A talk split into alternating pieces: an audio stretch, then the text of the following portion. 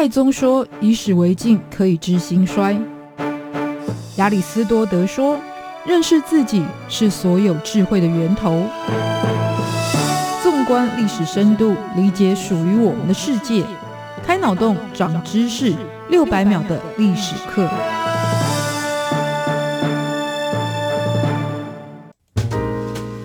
是过去，才能够掌握未来。欢迎您收听这一集六百秒的历史课，我是维珍。提到全球四大城市，依照惯例会列举的这四大就包含了美国纽约、英国伦敦、法国巴黎以及日本东京。而日本东京是一个拥有将近一千五百万人口的大都会，同时也是作为世界金融重镇，而它也是日本的时尚文化以及话题的带领者。于是，在今天我们从首都看历史系列，就来介绍这个不是首都的首都——东京的美丽与哀愁。如果要提问日本的首都在哪里，多数人的直觉应该都会回答就是在东京这个地方。但是这个答案呢，算是对，但也不是全对，因为在传统上，日本天皇所居住的地方当然就是中央政府的所在地，所以也就有了首都这样的一个位置。但实际上，东京并不能算是首都，甚至出乎意料的，在日本呢，根本就没有现代首都的存在。这是为什么呢？我们就从历史的源头谈起。就历史的演变脉络来看，其实日本在上古时期，它的京城就经常会有迁移的状况。那会造成这个状况，推论的原因有非常多的说法。其中有一种理论是认为，当时是属于母系的社会，所以女子在结婚之后，其实还是会居住在娘家，即使生下了儿女，也会在娘家来进行抚养教育。那丈夫去哪里了呢？其实一般来说，老公是不会一起居住在娘家的。于是呢，如果想要一家团聚的话，就必须要亲自前往岳父家来拜访。而且这种制度还有它的专有名称，就叫做访婚制。而且从平民到王公贵族都会来遵循这个制度，于是皇太子从小就会跟着母亲一起生活。那等到他长大登基成为天皇之后，于是他所成长的母亲娘家，一般来说也就是外公的所在地，就会作为首都的一个位置。于是日本有几大城市，包含像历史悠久的奈良、大阪、福冈、滋贺。兵库等地其实都有过这样的一个背景，也就是曾经作为日本京城的位置所在。没有错，兵库也是。现在很多人会来到此地观光，对他的印象就是拥有异国风情，还有知名的古迹姬路城的所在地。那他在西元一一八零年平安时代安德天皇的时期，皇居也是定于此地，也因此曾经要规划作为京城的格局。那在这个地方，就是跟他的外公，也就是日本知名的武将平清盛是息息相关的。但关于呢，因为当时天皇登基的时候年。年纪很小，所以外公平清盛就把握了政治的实权，但也导致后来悲催命运的故事。我们下次有机会再跟大家介绍。回到首都，其实大家最熟悉日本具有历史感的都城，应该仍然是以京都为主。京都作为首都的起源，最主要是来自于西元七百九十四年的时候，当时的桓武天皇迁都于当地，而在那个时候呢，就把它称为是平安京。那平安京是根据风水理论，而且也参照了唐朝的长安跟洛阳的格局作为蓝本来兴建的，而且在这之后的四百年之间，就长期作为了天皇权力所在的中心，所以因此它必然会成为政治、经济跟文化的枢纽。这个状况是一直到一一九二年。幕府将军掌权为止才告终止。不过这一段呢，由平安京作为核心的大约四百年的时期，也就被称为平安时代。那平安京也就被冠上了京都的名号，我们就一直使用到现代。而在平安时代结束之后，国家实际的权力也就由幕府来掌控，天皇就成为名义上的元首，京都也变成了象征性的首都。那这个情形是一直到一八六八年明治天皇移驾东京之后才有所改变。所以回到了东京。东京的前身是江户，那它地处于关东的位置，同时也是日本列岛的中心点，所以原本在环境发展上就有着地利之便。于是大概在平安时代的后期，也就逐渐被开发。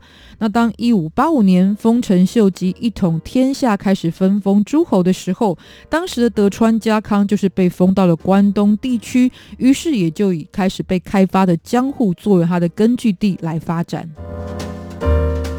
而后，当丰臣秀吉死去，留下了非常庞大的权力，也就在一时之间引发了群雄争霸的时代。那最后胜出的就是德川家康，同时他在一六零三年还被天皇册封为征夷大将军，创立了德川幕府，实际掌握了政权之后。他所根据的江户的地位，当然也随之水涨船高，而且经过历代将军的发展建设，慢慢的就成为了一个可以跟京都来分庭抗礼的都市。那德川家族他统治的时代以江户作为根据地，于是呢，这个时代也就被历史称为是江户时代。今天我们如果来到东京，也还是可以看到很多跟德川家族有关的遗迹与文物。到了一八五三年，当时美国军舰出现在日本的浦贺港，就让原本封闭锁国的德川幕府被迫强行打开了门户，也就是打开了国门。那这个就是历史上知名的黑船事件，这也让日本开始产生了天翻地覆的变化。甚至其实这样的影响，我们在现代还可以看到，国际局势都是与这一些历史的变动是有关系的。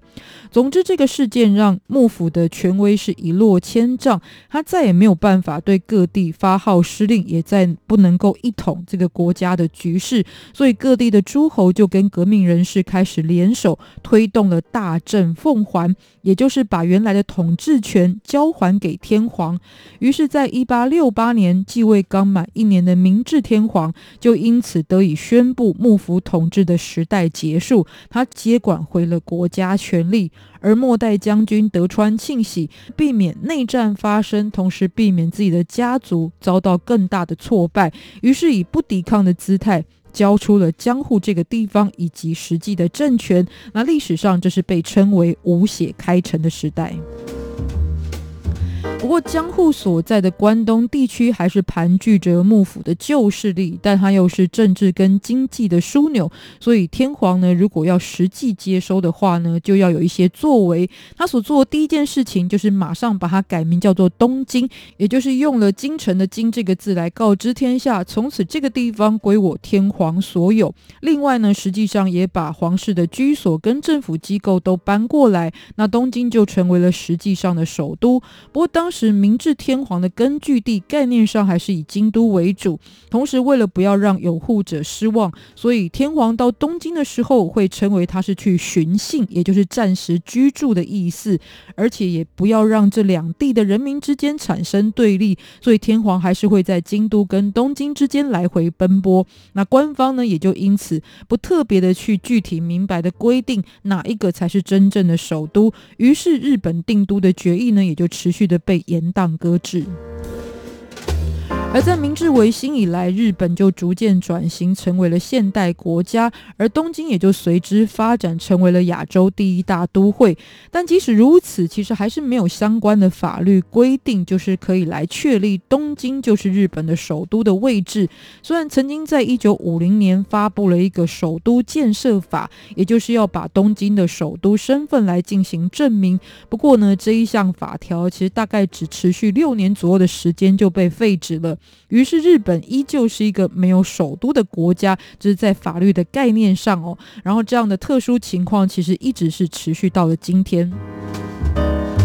但是虽然没有法律上的定义，可是其实东京作为首都的位置还是不容置疑的。包含整个东京的大都会呢，它辐射的区域以及影响力都是非常强大的。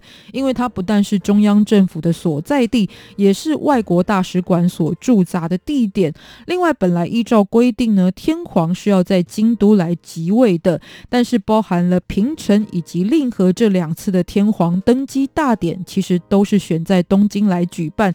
这也能说明东京其实已经是一个不折不扣的日本首都。于是，不管证明与否，实际上其实也都无损于它实际的意义与地位了。这么特殊的东京，今天也来特别跟大家介绍。那么，在我们日后从首都看历史系列，也就会从亚洲的首都开始，跟大家介绍许多关于首都的故事。不要忘记了继续锁定下一次的六百秒的历史课，下次跟大家继续空中再见，拜拜。